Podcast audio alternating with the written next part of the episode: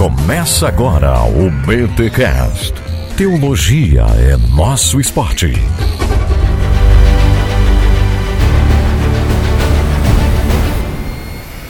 Muito bem, muito bem, muito bem. Começa mais um BTcast de número 378. Eu sou Rodrigo Bibo e um povo, muitas faces. Ó. Ou não? Sei lá. Tá bom, né?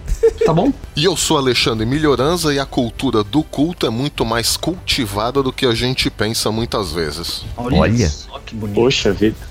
Poxa. Aqui fala André Heinck, e se você ouvir um grito longo e angustiante de fundo, não é um Nazgûl.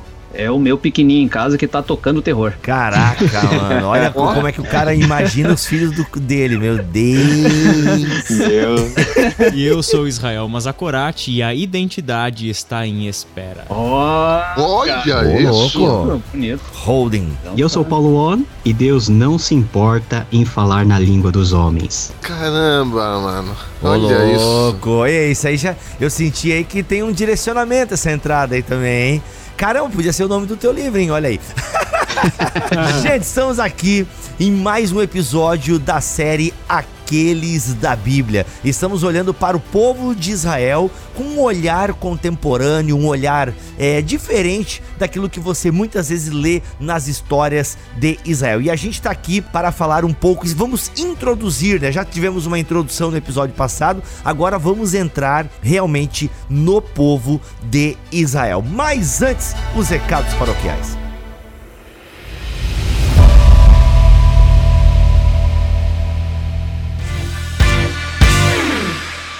Paroquiais dessa semana, você tá ligado que este episódio que você está ouvindo agora sobre o Aqueles da Bíblia é, na verdade, já o segundo episódio que nós estamos gravando dessa nova série de podcasts que virarão livros pela toma. Livros não, só um livro.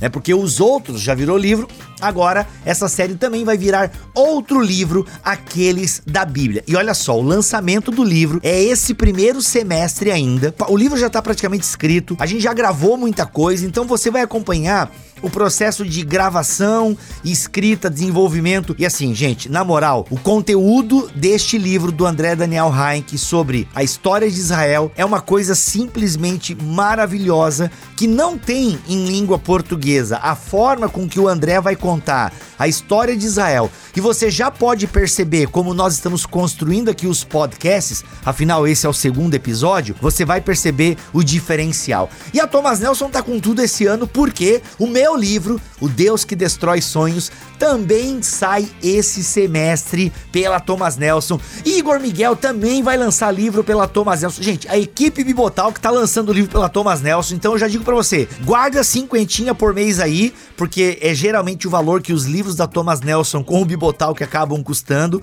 Guarda cinquentinha por mês, porque março vai ter, abril vai ter, é, junho ou julho vai ter. Então assim, guarda aí, abençoe. Gente, presta atenção aqui. Ei, você que tá fazendo outra coisa, presta atenção nisso aqui agora. Olha só. Compre livros de autores nacionais. Sério, independente da editora. Valorize autores nacionais. E a Thomas Nelson tem valorizado vários autores nacionais, o que é muito legal. Alguns completamente desconhecidos, outros com algum conhecimento, algum conhecimento não, né? Todos têm um conhecimento, não daria nem pra lançar o livro, né? Mas assim, pessoas desconhecidas, outros mais ou menos conhecidas e outras pessoas bem famosas e tal. A Thomas Nelson arrisca, isso é muito legal. Mas falando sério aqui, compre livro de autores nacionais, galera, porque assim, primeiro que um autor já não ganha tanto dinheiro assim. Segundo, as editoras não ganham tanto dinheiro assim. Ah, Bi, mas por que, que o livro custa esse valor, galera? Impostos, o, o valor do papel, dólar, um monte de coisa, um monte de coisa. Agora, é legal você valorizar, por quê? Porque se o livro vende, se ele paga as contas, dá lucro para a editora, afinal a editora também não, não é uma, uma, uma filantropia, mas se gera um lucro, a editora encomenda outro livro do autor. Igual, o André vai pro segundo livro com a Thomas Nelson. Cara, que legal. O Paulo vendeu super bem. A Thomas Nelson vai querer lançar mais um livro dele, então valorize. E assim, gente, não é só também valorizar por valorizar, né? Você vai comprar agora livro ruim só porque o cara é brasileiro. Não. Falando então aqui desta parceria da Thomas Nelson com a turma do Bibotalk. Gente, conteúdo de qualidade. Conteúdo de qualidade.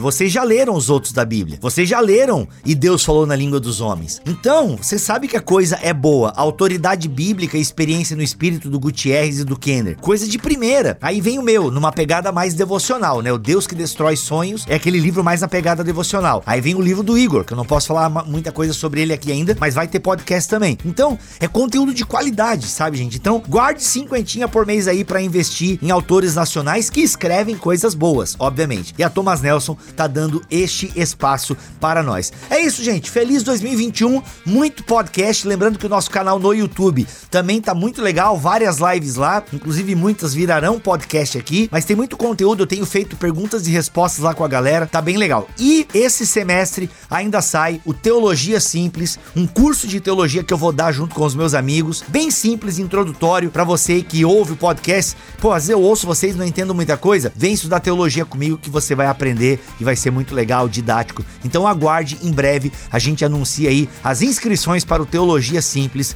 com o Bibotalk e vai ser muito legal. Vamos embora!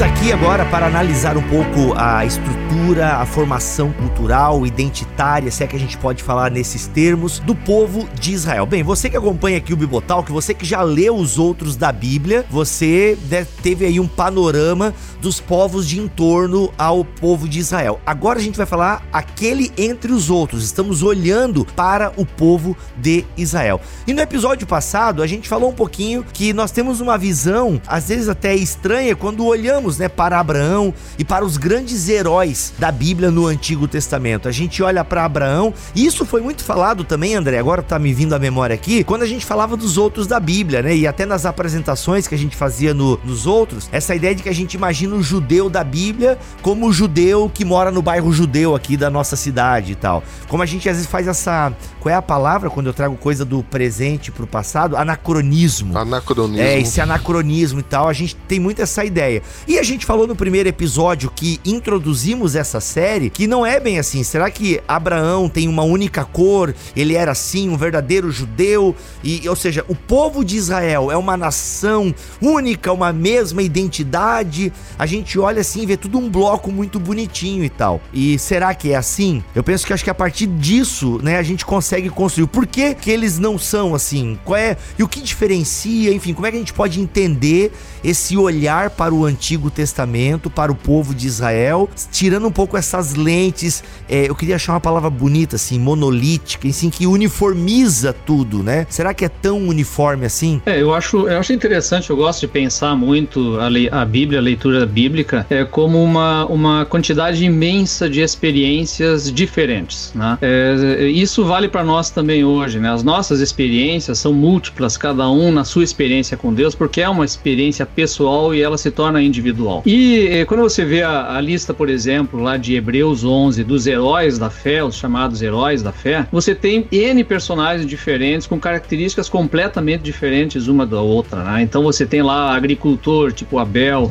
né? Você tem Abraão, que a rigor ele era o que era um migrante, né? Uhum. Você tem escravos como José que vira governador, você tem legisladores, eh, prostitutas, você tem de tudo, né? Reis e profetas, você tem de tudo dentro dessa, dessa lista é, lá de, de Hebreus. E cada um deles, se você vai olhar dentro do seu momento histórico, ele vive em locais diferentes, situações diferentes, ele fala línguas diferentes. Quer dizer, isso tudo denota uma, uma grande variedade, uma riqueza muito grande de experiências de fé dentro do texto bíblico. Né? Isso eu acho uma coisa muito legal e muito enriquecedora para nós. E a ideia nossa é justamente resgatar um pouco disso no próprio entendimento da história de Israel. Né? Quer dizer, é, é, é, é isso é até uma coisa que me veio a, a, a ideia um tempo atrás, quando alguém me diz assim, me perguntou, tá, você falou muito, você fala muito das influências de grandes culturas sobre a formação de Israel, mas e, e o que Israel deixou de influência nas outras, né? Em outras culturas? Eu achei interessante, puxa, realmente, o que a gente tem de registro no mundo antigo da influência de Israel em outros lugares? E aí eu me dei conta do seguinte, é muito pouco. E por que que era muito pouco? Porque eles estão em formação, porque eles são uma espécie de poeira dentro desse mundo cultural antigo. Eles são muito pequenos, né? E... Caraca, isso foi bonito, hein, irmão?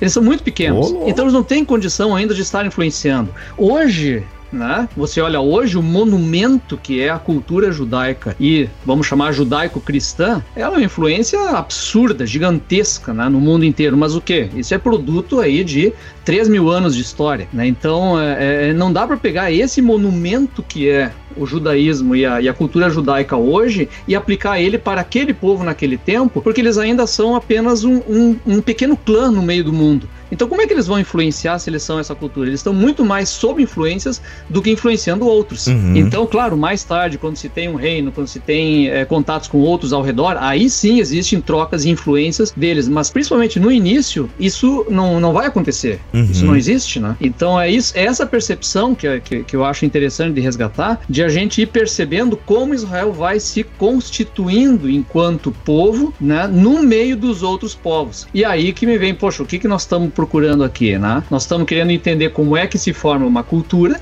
né? E a gente já tratou de cultura lá na série dos outros, né? O entendimento do que, que é cultura. Mas a gente está tentando, vai tentar entender então como é que se constrói uma identidade cultural, Uhum. né? Ou seja, como é que eu ou como é que um indivíduo se percebe parte de uma cultura maior? Como é que ele se identifica com essa cultura? Então é disso que a gente precisa, é, vai tentar entender um pouco, pelo menos nesse é, nessa conversa, né? Uhum. O interessante, Heinck, é o seguinte, né? Não a querendo avançar muito o assunto, mas um grande salto identitário que o povo de Israel vai produzir é justamente fora do seu próprio território, né? Após o período durante, na verdade, o exílio babilônico, né? Ah, uma grande parte dessa identidade cultural, até teológica, por que não, do povo de Israel, ela começa, ela se solidifica ou se fortalece, melhor dizendo, né, fora do seu próprio território, né, fora da terra de Israel, né. Então, quando a gente diz hoje, né, a formação do povo brasileiro se deu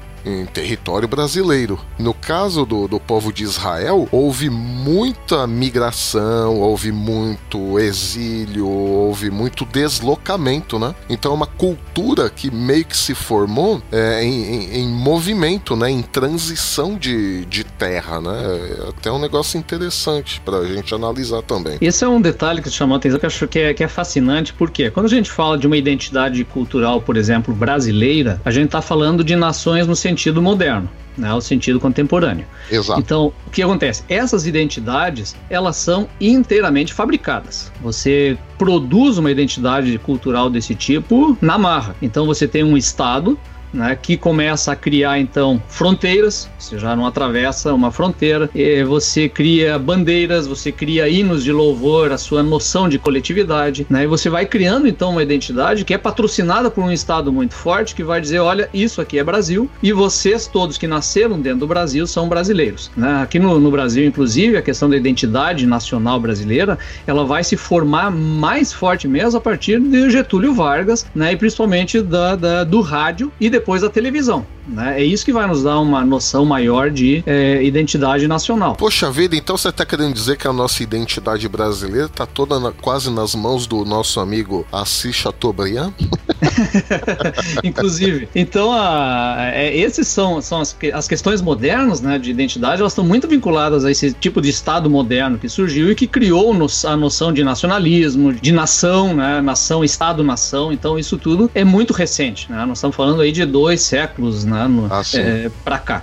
Então, ela é diferente. Então, o que acontece? Ela é extremamente patrocinada por um Estado. Só que isso não existe, não acontece lá no mundo antigo. Ali é diferente. Né? Então, é, é, essa força do Estado, pelo menos até a Idade Média, ela não está preocupada em criar essa identidade. Uhum. Né? Se você pega, por exemplo, a Itália até o século XVIII, século XIX, ela é um conjunto de ducados né, em que um não tem relação nenhum com o outro. E às vezes falam línguas diferentes e falam, falavam línguas diferentes, né? Tinham governos separados e depois é unificado a marra na unificação italiana ali no, no século XIX, final do século XIX. A mesma coisa com a Alemanha, né? Exato, a mesma Já que você falou dos meus antepassados, eu falo dos seus. A própria França também, ela, é, a própria França tem um processo também de, de centralização a partir da monarquia, depois da, da, da, da República, na Revolução Francesa. Então, é, isso tudo é muito recente. E no mundo antigo não tem essa, esse patrocínio é, estatal, e mesmo nos que tem, você não tem o que? O fator da comunicação moderna para criar essa identidade única. Né? Então, você pega todos os grandes reinos antigos e, e medievais e tal, os caras governavam sobre N povos diferentes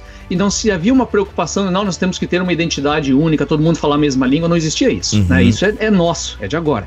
Então, nesse tempo do mundo antigo, o que, que acontece? Essa identidade cultural, que também, de certa maneira, existe no, eh, ainda hoje também, mas a identidade, é, e é interessante que você falou, né? Que eles vão se firmando como é, é, judeus ou judaísmo no exílio. Por quê? Porque o principal elemento de formação de uma identidade cultural é o outro. É, é, quando você entra em contato com o diferente, é que você se percebe como algo constituído. Uhum. Enquanto você não tem um contato com um outro diferente, você não percebe que você faz parte de um, de, de um, de um, determinado mundo cultural. Uhum. Eu queria só ir um, ir um pouquinho avante no que o Milho estava comentando. Quando a gente olha para toda, todo o processo histórico de Israel, a partir lá do começo no chamado de Abraão, todo o desenvolvimento, a gente vê nitidamente que Israel, como nação, tem uma dificuldade muito grande de achar um vínculo ou algo que os torne uma coisa só né? Eles estão em terras diferentes, em momentos diferentes da história, fazendo coisas aí variadas, né? Recebendo a revelação de Deus, todo esse processo que acontece simultaneamente. E a pergunta é, é ao longo do tempo, qual que foi então, se há necessidade de um elemento para unificar toda essa variedade presente dentro daquilo que nós chamaríamos de nação? Qual foi esse vínculo? Porque, por exemplo, a gente vê na história do povo judeu que a religião poderia ser um vínculo importante, mas a religião acabou não sendo. A própria dinastia de Davi acabou se esfacelando. Toda a afinidade que as tribos teriam que ter entre si, como tribos irmãs, não existem na verdade, e a realidade é que uma guerreia contra a outra dentro daquela aquela visão mais pulverizada, né, de política de estados, nação, de, de cidades, estado. Como que ao longo do tempo essa identidade foi construída? Uau. Essa é a grande, essa é a grande pergunta, né? essa é a grande crise. Por quê? Porque a gente hoje, e esse é, é, é, esse é fundamental a gente entender, porque quando a gente olha hoje para judaísmo, nós não temos como falar de um judaísmo, a gente precisa falar de vários judaísmos. Ah, sim, já na época de Jesus eram judaísmos, imagine. Exatamente. Então, só que tem um grande detalhe, é o seguinte, que quando nós falamos hoje dessa cultura, nós estamos falando de uma das tribos que restaram, que é Judá e aqueles que estiveram ligados a esse evento Judá depois que foi o que sobreviveu. Uhum. As outras todas não tem mais. Então, o que que nós estamos inclusive defendendo aqui? Que ao longo desse processo não é uma única identidade que está sendo construída também. Uhum. Nós temos várias identidades que estão sendo construídas que vão ficar pelo caminho, né? É, então, é, a gente não sabe dizer exatamente o que aconteceu, como aconteceu e, e como era cada uma delas. Mas a gente vai vai tentando captar algumas pistas para entender como é que isso aí funcionava. Então, quer ver um exemplo, né? É, é a gente poderia pensar assim: olha, o, o, hebraico unifica este, este povo. Olha, mais ou menos, né? Você tem dialetos diferentes de hebraico nesse período bíblico antigo. Você que é um biblista pode falar isso melhor para nós, né? Então, você tem essas diferenças de hebraico, só que tem mais outros detalhes, né? É, em que momento surgiu o hebraico? Quando é que eles começaram a falar essa língua como a gente entende agora? Né? Abraão não falava hebraico. Que língua ele falava? Algum tipo tipo de aramaico antigo, né? Moisés, que língua ele falava? Como é que eles falavam? Que língua eles vieram falando lá do, do, do Egito, né? Enquanto eles se formaram como povo? Quando se formou isso tudo? Né? Então, quer dizer, a língua que é um dos principais elementos de identidade cultural de um povo, a gente não sabe em que momento que ele, de fato, você, é, é, começou a nascer e se desenvolver? É, alguns arriscam que é no, no, no, período ali, ano 1000 antes de Cristo, com Davi, quando Davi começa a fazer os arquivos reais, né? Porque antes disso, Saul, coitado de Saul, né? Juízes, então, a gente não pode nem falar nada, né? Mas ainda assim, claro, não, não, não é o hebraico como a gente tem hoje, obviamente que não. Então houve aí muito, muito tempo ainda de maturação dessa língua. Então o hebraico com certeza não foi uh, esse elemento de unificação. É, é, o que é interessante, né? Até a arqueologia registra isso, né? Vocês sabem, a, a é, na arqueologia eles identificam é, os sítios arqueológicos de é, Israel antigo, do período mais antigo, seria antes dos juízes e tal. Ele acaba sendo identificado, sabe pelo quê? Pelo tabu alimentar, onde eles não encontram ossos de porcos. É uhum. muito interessante. Então, o, quer dizer, o tabu alimentar de não comer porco, ele é muito antigo e ele acaba definindo de certa maneira um pouco essa essa essa cultura. Por quê? Porque isso é um dos elementos que vai definir uma identidade cultural, né? Porque o alimento, a alimentação é um dos principais pontos de formação de uma cultura, né? Quando a gente fala, ah, claro, você é aquilo que come, né? Exato. Essa expressão ela é importantíssima. É, e você é, é também é, né? e você também é o que não come, uhum. né? Então, é, é, isso acaba definindo muito fortemente uma cultura, né? Então, é, esse é um dos elementos que vai surgindo. A gente não sabe exatamente por que, que afinal surgiu esse tabu, embora você tenha o que um texto bíblico que nos afirma que Deus proibiu lá, né, de, de comer a, a, carne de porco. Aí a discussão por N motivos diferentes, né? Mas esse é um dos elementos que vai trazer, né, essa identidade. Me parece que um dos elementos de identidade, aí sim, desse povo judeu lá no exílio, que eles vão se focar cada vez mais, são aquelas marcas concretas, né? Aí vem a questão da circuncisão. Né? A circuncisão acaba sendo um elemento que se fixa muito e não é à toa que Paulo vai ter uma discussão muito grande no Novo Testamento em torno da questão dos gentios e da circuncisão, né? Porque ele se tornou um elemento cultural fortíssimo desse povo. Uhum. Né? A guarda do sábado, isso é uma grande diferença cultural no meio dos outros povos, né? Então, é, é, ele vai se marcar muito, né? A questão da identidade é por no que que eu sou diferente dos outros ao meu redor. Uhum. Então, aos poucos, lentamente, essas coisas vão se formando. Agora, você pega, por exemplo, então, vamos pegar os elementos culturais desse povo e vamos jogar ali nos patriarcas. Cara, você não tem praticamente nenhum deles dos patriarcas. Uhum. Né? Você tem só a circuncisão e acabou. Não tem guarda de sábado, não tem as leis, dízimo, não fala nada. Tem dízimo, tem dízimo. É, o dízimo Tem sim, como não, tem sim. Uma vez só, né, também. É, não, tem, tem o dízimo, eu tô dizendo que tem o dízimo de Abraão lá pra Melquisedeque sim, lá, pô. Sim, sim, sim. Mas Registrado uma única vez. Sim, sim.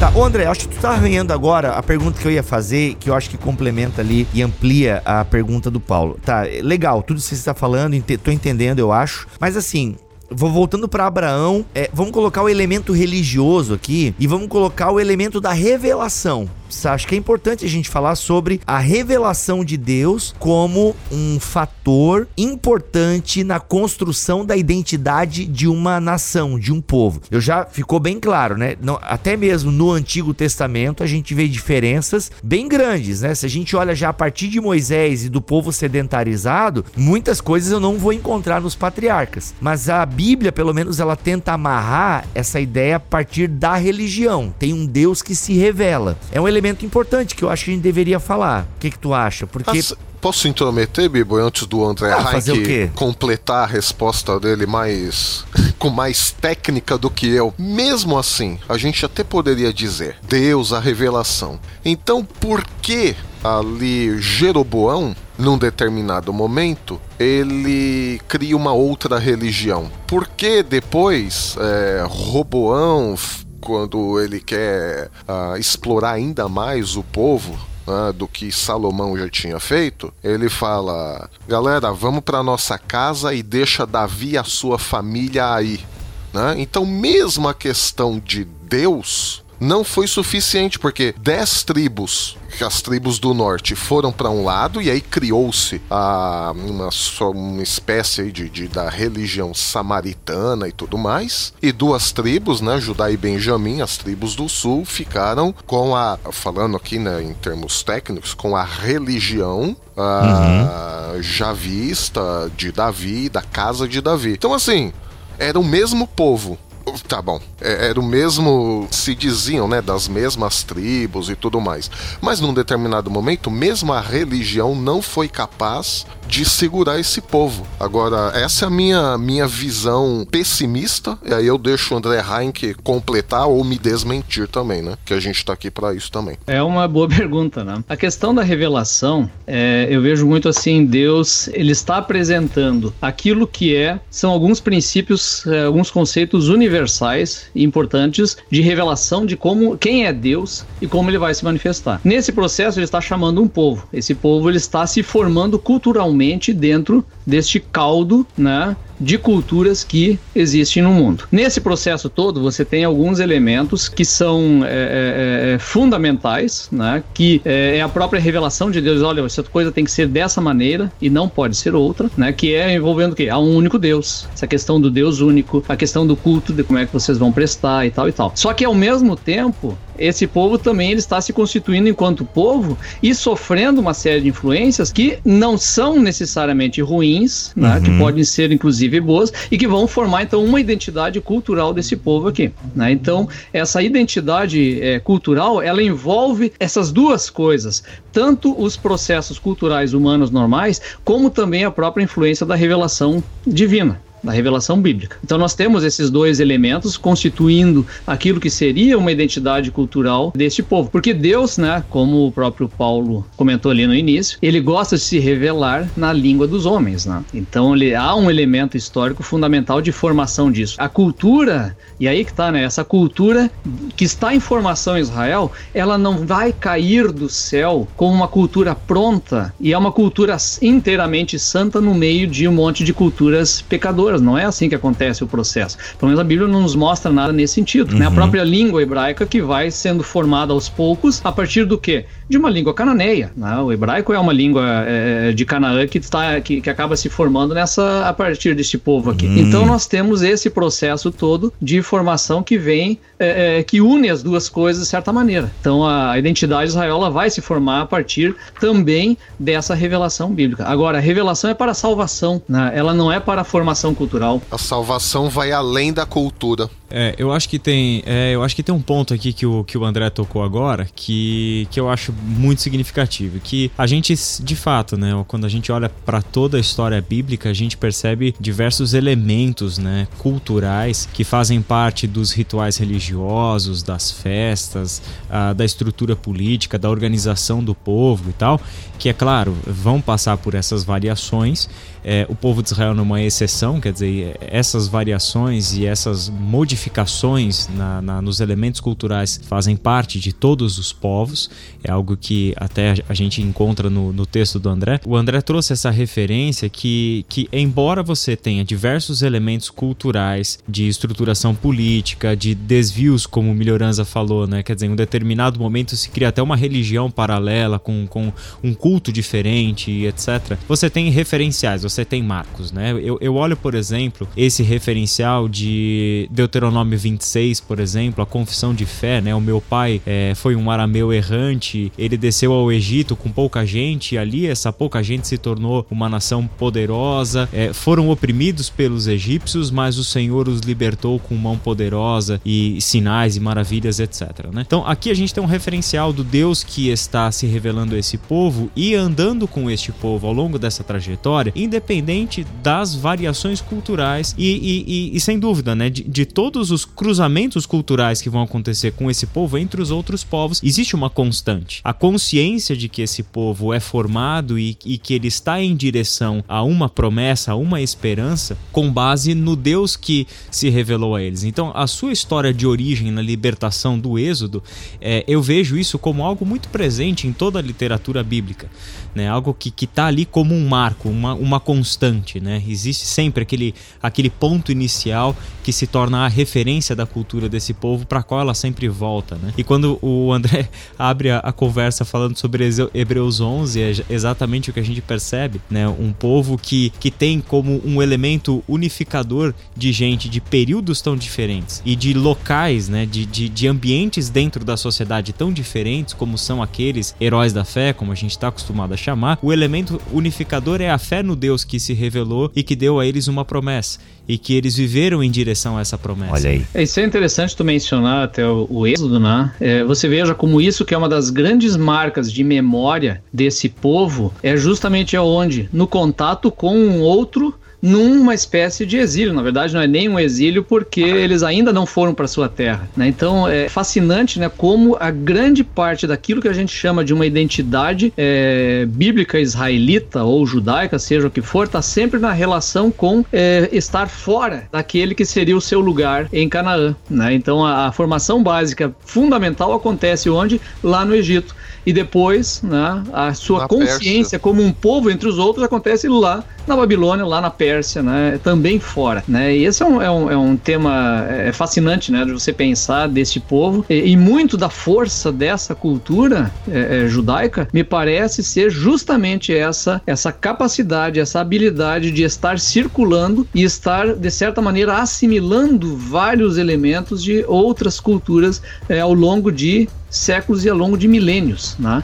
E isso me parece um elemento quase que é, é, poderia chamar de uma espécie de profecia vivida por esse povo daquilo que viria a ser igreja depois, porque eles são uma igreja no, no, no Antigo Testamento e já são, na verdade, marcados por esse, essa grande mistura cultural com outros povos. Eles já são marcados por isso. E aí vem, de repente, a igreja e ela é justamente isso, o que todos os povos debaixo da salvação do mesmo Deus. Uhum. Perfeito, André. Esse, esse era o ponto que eu acho que, que, que a gente tinha que chegar mesmo, que é o seguinte quando a gente olha para essa história do povo de Israel no Antigo Testamento e até quando a gente chega no Novo Testamento, na formação da igreja, a gente observa em, em, todo esse movimento que a capacidade de estar entre outros povos e a capacidade em permitir que diversas culturas entrem em diálogo e que essas culturas aprendam uma com a outra e etc. Parece que em toda essa história nós sempre já víamos o protótipo de Deus do que seria um povo ideal, né? A, a capacidade de estar entre outras culturas, a capacidade de é, enobrecer o que existe numa cultura e denunciar o que existe numa cultura que é contra a vontade de Deus, mas essa mobilidade, né? Essa, essa facilidade e, e, a, e a constante de ser, ser um povo experimentado em outras culturas. Parece que nisso tudo nós já tínhamos um, pro, um protótipo divino daquilo que deveria ser um povo ideal, né? Mas eu acho que tem uma tensão implícita na narrativa bíblica que tá certo, a gente pode admitir, eu acho que é a, é a ideia mais corrente aí, que a identidade de Israel foi de alguma maneira forjada no seu relacionamento com os outros povos, com as outras culturas. Houve um certo grau de hibridismo aí, coisa que a gente pode é, aprofundar mais para frente, mas como que fica a revelação e as diretrizes do próprio Deus de Israel, que escolheu um povo peculiar, um povo para si, e que durante todo o Antigo Testamento, mas mais particularmente na lei, deixou muito claro que haveria certas linhas que os judeus, o povo de Israel, não poderiam ultrapassar. Por exemplo, casamentos fora da etnicidade, a questão da, do compartilhar cultural relacionado à religião, aos os ídolos, a questão do cuidado com certos acordos políticos que poderiam ou não ser feitos. Então parece que de alguma maneira Deus ele move as circunstâncias na formação da identidade judaica dentro de um contexto, mas ao mesmo tempo ele estabelece certas cercas que fazem com que a identidade do povo judaico seja diferenciado dos outros que estão para fora dessa cerca que nós chamamos de aliança, né? Como que essa tensão ela se acomoda naquilo que a gente chama de hibridismo cultural? Se de fato o hibridismo cultural foi uma marca uh, primordial aí na formação da identidade do povo judaico. Perfeito. E perceberam que a pergunta do Paulo é igual à minha, só que de forma inteligente. Olha aí. Aí é que tá. É que esse processo todo de formação cultural, ele é justamente um processo de tensão. E não é só pelo fato de, do povo de Israel ser o portador de uma, de uma revelação e existirem regras para ele, né? É, é me parece. É, primeiro ponto, assim, ó. Existia uma série de regras para esse povo que deveriam ser seguidas, né? De regulamentação, como o Paulo ali comentou. A minha questão e a minha pergunta é: a Bíblia nos diz que eles cumpriram essas regras ou não? É, me parece que, no geral, eles não cumpriram certo? Então, de qualquer maneira, a própria formação e identidade que nós temos hoje de Israel, ela já é um desvio daquilo que se propunha originalmente. Uhum. Né? Já estamos tratando de uma outra coisa diferente. Mas, de qualquer maneira, sim, eu concordo, existe uma delimitação que deveria ter sido seguida. E isso ajudaria também profundamente nessa formação de como eh, surgiria esse povo de Israel. Né? O fato é que os profetas estão o tempo todo na Bíblia se rebelando uhum. contra o povo porque eles não estão obedecendo a lei, porque eles estão se tornando iguais aos povos ao redor. Boa. Né? Aliás, a crise toda de, de, é, dos profetas e de vários deles é porque vocês estão iguais aos povos ao redor, ou então vocês estão piores do que os povos ao redor, porque não estão obedecendo esse núcleo fundamental da lei que Deus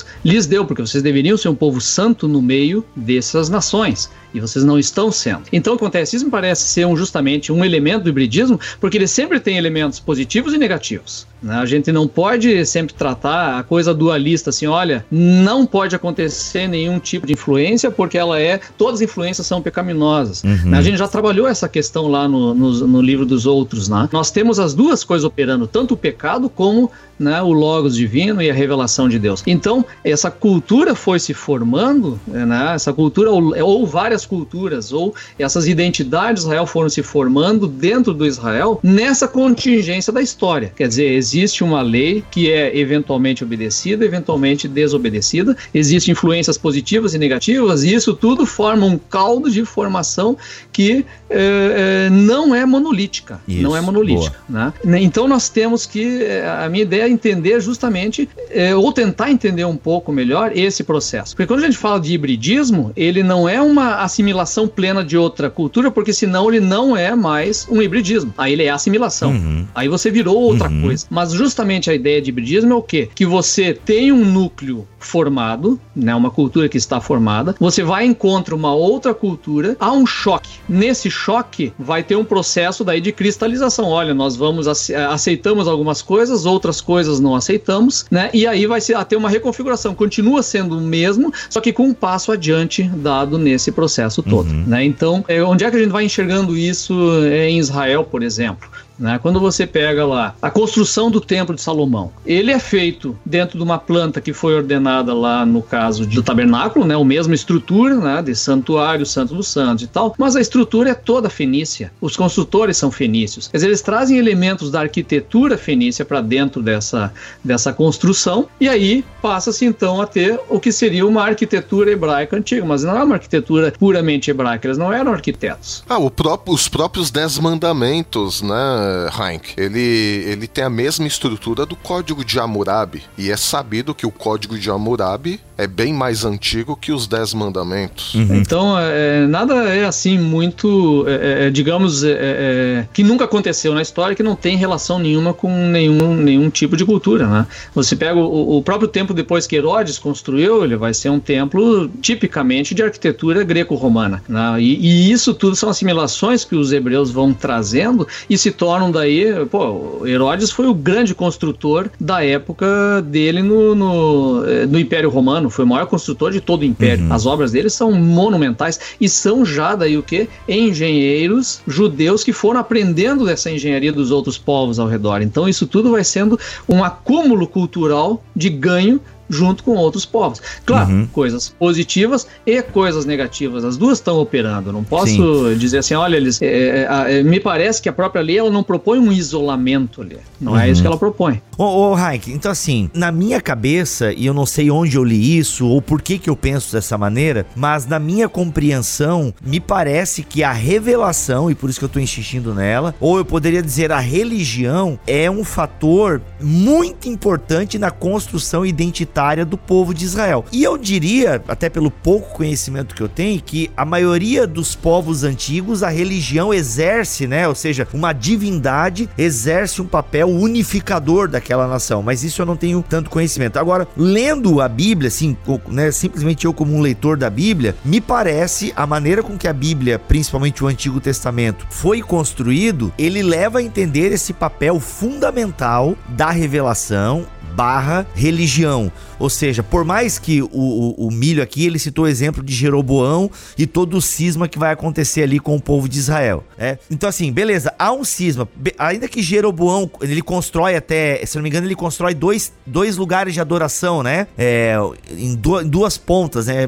Diferentes. Agora eu não lembro porque, cara, tive história de Israel há 10 anos atrás. Mas assim, ele por mais queria que ele... concorrer com o templo de Jerusalém. Isso, por mais que ele construa pontos de adoração diferentes e tal ainda assim é um ponto de adoração onde Javé é um dos deuses adorados. Talvez houvessem outros e tal, mas assim, há um elemento unificador que advém dessa revelação né? E aí eu faço bem o link com. Eu queria. É, é, é, possível pensar dessa maneira, né? A religião, a revelação, como um papel unificador claro, é, claro. da Sim. história de Israel. Aliás, tem até gente que escreve história de Israel e o nome é A Religião de Israel, né? Porque a religião, de alguma forma, unifica essa parada toda. Não há dúvida de que a religião é o elemento unificador. Né? Uhum. Ela é, é, é, Tanto que, é, vamos dizer, o judaísmo se, se, se manteve, se constituiu baseado no quê? Na Torá. Uhum. Foi a Torá que manteve essa, essa unidade. E a, o culto do mesmo Deus, né? Yahweh, ou Yahvé, ou Javé, o que seja for, ela é o elemento constitutivo deste povo todo.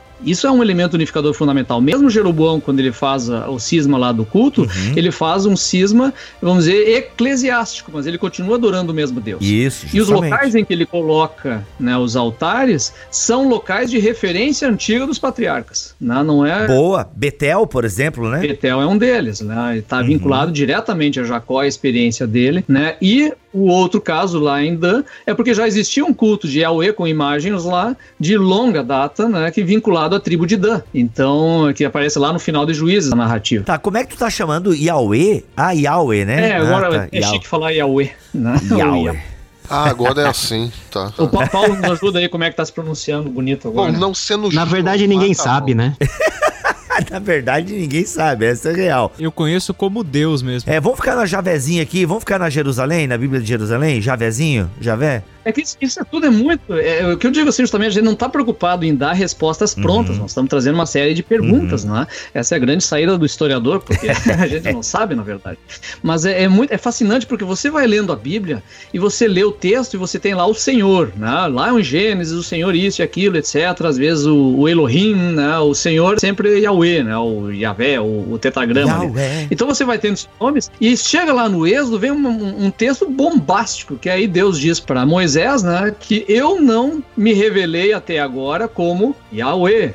Eu me revelei até agora, né? É, eu não me dei a conhecer neste nome aos patriarcas, Abraão, Quer dizer, eu tinha outro nome com eles agora, estou revelando para vocês o meu nome. E aí você vê assim, pô, mas o texto até agora estava falando esse nome, como é que não era? Olha, então aí você vai percebendo, foi escrito bem depois, tal, né? É, já usando o nome conhecido, mas o próprio nome do Deus que eles cultuam vai passando por muta, mudança nesse processo da. É um hibridismo da, aí com o nome de Deus aí sem tamanho, hein?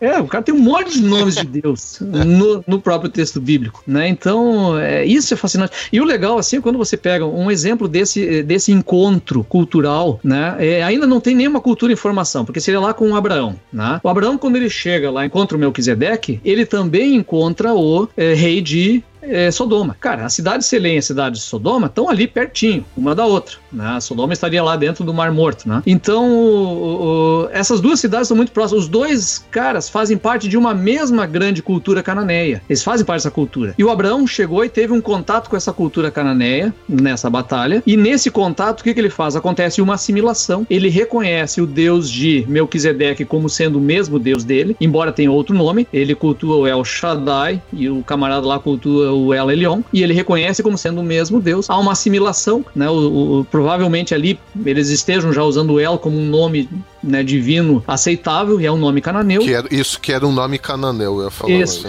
E ao mesmo tempo tem uma rejeição que é quando o rei de Sodoma vem, olha, vamos fazer um, um, um esquema nosso também, e o Abraão eu não tenho nada a ver contigo, né? Então, é esse processo que vai acontecendo, né? É, é, há coisas que entram que vêm para uma assimilação por serem consideradas dignas e às vezes não são dignas, né? Mais tarde a gente vai ver a assimilação de Baal, do culto de Baal, de um monte de coisas, mas tem também é, a rejeição. E isso é típico de qualquer embate e encontro cultural. Você vai receber algumas coisas e rejeitar outras, e assim vai se constituindo. Você sempre se constitui em face ao outro, em face à, diferença. Né? E você vai estabelecendo então essas diferenças a partir desses encontros. Muito bom.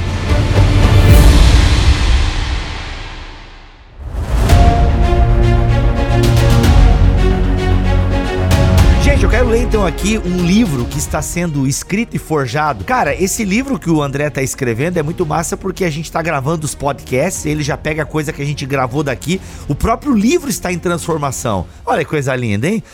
é, o legal é o seguinte, é, as considerações que vão sendo faladas aqui, elas também vão ser levadas em conta na revisão e talvez a gente até acrescente ou mude alguma coisa que já está escrita, né? Que o legal é isso, né? Uhum. A gente uhum. poder aprender também com esses com os colegas aí e melhorando o texto e, a, e as ideias mesmo. Muito né? massa, aguarde. Então você está escrevendo este livro a lápis. Muito bom, com certeza. Exato. Com certeza. Como todos devem ser escritos, na verdade, né?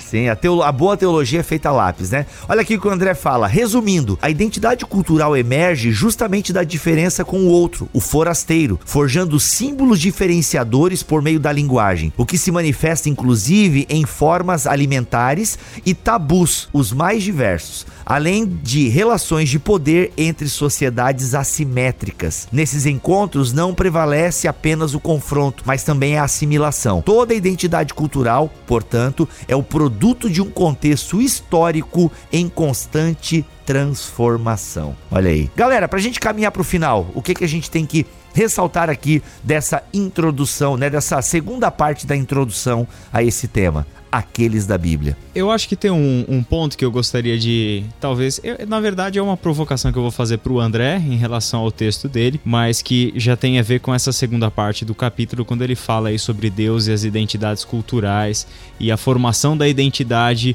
tanto do indivíduo como, mas principalmente no texto do André, como do povo, né? Que é a seguinte, até, na, até no resumo que o Bibo leu aí, né? Fala-se que a, a, identidade de um povo, ela é construída, né? Ela, ela é produto, né? De um contexto histórico em constante transformação. E, e normalmente nós pensamos a identidade como algo que está sendo formado a partir do que nós estamos vivendo e a partir daquilo que nós já vivemos. E nem sempre a gente leva em consideração que a identidade também é formada por aquilo que nós esperamos vir a ser. A nossa esperança, as nossas expectativas em relação ao futuro, elas também são elementos constituintes da identidade. Né? Isso aqui é, é uma, uma tese do, do Paul Ricoeur, inclusive, que ele chama isso de identidade prospectiva. Né? E aí tem um, até um trechinho dele que eu quero compartilhar com vocês que ele diz o seguinte: olha que legal, como isso se encaixa dentro da história bíblica. Né? E Paul Ricoeur, como protestante, muito do que ele pensou e escreveu na filosofia dele tem a ver com, a, com a, a, a o texto bíblico. Né? Os símbolos que governam nossa identidade derivam não apenas do nosso presente e do nosso passado, mas também de nossas expectativas para o futuro. É parte da nossa identidade estar aberta a surpresas, a novos encontros. O que eu chamo de identidade da comunidade ou do indivíduo é também uma identidade prospectiva. A identidade é algo que está em espera. Portanto, o elemento utópico é, em última análise, um componente da identidade. O que chamamos de nós mesmos é também aquilo que esperamos e que ainda não somos. Eu acho que essa ideia da, da identidade prospectiva, né, esse, essa, esse elemento de futuro, de expectativa e de esperança que, que, que é constituinte da identidade humana e das comunidades, ela é muito presente nas escrituras. Né? Quando a gente olha, por exemplo, para o texto introdutório do André, sobre Hebreus, a gente vê o quanto isso é marcante, né? Um povo que está se construindo não só a partir da sua memória de libertação, não só a partir do, do, do cruzamento com outras culturas e outros povos que está entrando em contato, mas a gente vê isso muito presente também na, na, na imagem que vem ali dos profetas, né? Um povo que constrói sua identidade a partir da sua esperança de futuro, né? Um povo que espera, né? Isso é sensacional. Isso. O elemento isso. profético é fundamental fundamental nessa identidade, né? É, se você pensar até nessa, nessa questão de uma imaginação profética, que já estou pensando uhum. no Brugman, né? Que o profeta é aquele que vem e joga a imaginação de uma realidade alternativa, quer dizer, pode ser diferente do que nós estamos vivendo, né? E isso é um elemento que é muito forte, esse elemento profético, esse elemento de esperança de um Deus que vai intervir na história como interviu no passado. Eu acho que é por isso que o Êxodo é tão forte, porque ele é um impulsionador de uma esperança de futuro futuro para eles. E toda a esperança messiânica está movida nisso também, né? Então não há dúvida, esse é também um elemento é, fundamental nessa, nessa constituição deste, deste povo da Bíblia que a gente está querendo entender melhor aqui. Né? Inclusive, André, uh, isso tem absolutamente tudo a ver com o que você estava falando no começo desse episódio sobre a questão da nossa identidade em confrontação com o outro, né? Porque lendo os profetas, lendo a lei, a Torá e extrapolando até um pouquinho até o Novo Testamento, a Bíblia ou a revelação de Deus em geral, ela apresenta quem é Deus, quem eu sou e qual é o estado da minha relação com esse Deus. E a partir daí eu me construo, meu, me reconstruo, né? Em função também das advertências proféticas, né? Mas em comparação com o outro. Né? Então, assim, além das culturas de outros povos e, e tudo mais, hibridismo e tudo isso que a gente desenvolveu aqui nesse episódio, esse o outro também é Deus ele mesmo, né? É Deus ele mesmo, ou o totalmente outro, como alguns teólogos gostam de falar, né? É também faz parte do, do processo de construção de identidade desse povo. Joia. Bom, pessoal, então para finalizar, eu acho que é, é, tem algumas teses assim que eu estou tentando defender no livro, algumas ideias, né? E que tem a ver um pouco com essa, esse conceito de hibridismo cultural, né? Quer dizer, de, de ir se constituindo em face aos outros e assimilando algumas coisas, rejeitando outras e tal. Que eu acho que está, está muito evidente na, na, no próprio texto bíblico, mas que a gente acaba não percebendo por uma, uma, uma repetição sempre da mesma história e tal, e às vezes não, não tentar imaginar as coisas de uma maneira diferente. Né? Então, é, me parece que esses, esses hebreus antigos, esse povo de Israel, eles foram uma cultura extremamente híbrida e que foi assimilando muitas coisas de todos os povos da antiguidade. Isso me parece um dos elementos. E isso aparece inclusive em personagens da Bíblia. Né? Por exemplo, se você pega a narrativa de Moisés, você percebe que o cara nasceu escravo, ele aparece criado como um nobre. Quando ele foge lá do Egito, ele é reconhecido pelos outros do deserto como um egípcio. Ele diz: olha, um egípcio egípcio me salvou. Né? Ele depois ele vive desterrado como um pastor, ele volta como um líder revolucionário, ele se torna legislador, quer dizer, ele é tudo num cara só. Né? Então, isso me parece uma característica não só dele, mas é uma característica do Israel antigo de uma maneira geral. Eles vão assimilando muitas coisas. Isso internamente também significa o quê? Que são várias experiências diferentes, distintas dentro do próprio Israel. Né? A gente provavelmente tem uma Efraim bastante distinta de uma Judá e é por isso talvez que se forma também né, duas, dois povos tão é, separados e às vezes até antagônicos no texto bíblico como o reino de Israel e o reino de Judá no sul. Né? Então me parece que esses são alguns elementos que eu gostaria da gente de tentar ir trabalhando né, no, no, nosso no nossa pesquisa e tentar entender um pouco melhor como é que aconteceu essa formação né, do, daqueles da Bíblia como como a gente né, tá, tá os reconhecendo na narrativa que temos na, no nosso texto sagrado. Muito bom. Gente, é isso. Estamos aí praticamente na segunda introdução, né? Uma, uma ampliação do que a gente já falou no primeiro episódio. Esse será o capítulo 1 do livro Aqueles da Bíblia, História, Fé e Cultura do Povo Bíblico de Israel e sua atuação no plano divino. E esse é o capítulo 1, Aqueles entre os outros. Você que já leu os outros da Bíblia percebeu que aquilo que a gente fala aqui no podcast é um suprassumo do capítulo, né? Daquilo que está registrado no livro. Então, no livro tem muitas outras informações, a coisa lá é mais ampla. Aqui a gente dá, como diz o meu amigo Melhoranza, um ampassant por cima do capítulo. Bem, você que comprou os outros da Bíblia sabe exatamente do que a gente está falando. Você que ainda não comprou, gente, oh, fica de olho aí nas redes sociais do Bibotalk, porque a Amazon volta e meia faz promoções assim que eu não sei nem como é que eles bancam. Então, assim, é muito barato um livro de mais de 300 páginas com um belo acabamento e uma escrita fantástica. É isso. Israel Mazakorati, obrigado pela tua presença aqui, mano. Eu que agradeço, Bibo. Abraço para todos vocês. Tamo junto. Milho, mais uma vez bem-vindo, né, cara? Você é da casa, tá ligado? Seja bem. É, é, bem assim mesmo, né? Seja bem-vindo. E Paulo, daqui a pouco o pessoal vai ouvindo. Aliás, o pessoal já ouviu novidade, né, Paulo? Porque esse, esse aqui saiu depois é, do que a gente agora. tá fazendo junto aí também. É isso. E André, tamo junto. É nós. Tamo junto, isso aí. Voltamos na próxima semana, se Deus quiser e assim permitir. Fiquem todos na paz do Senhor Jesus.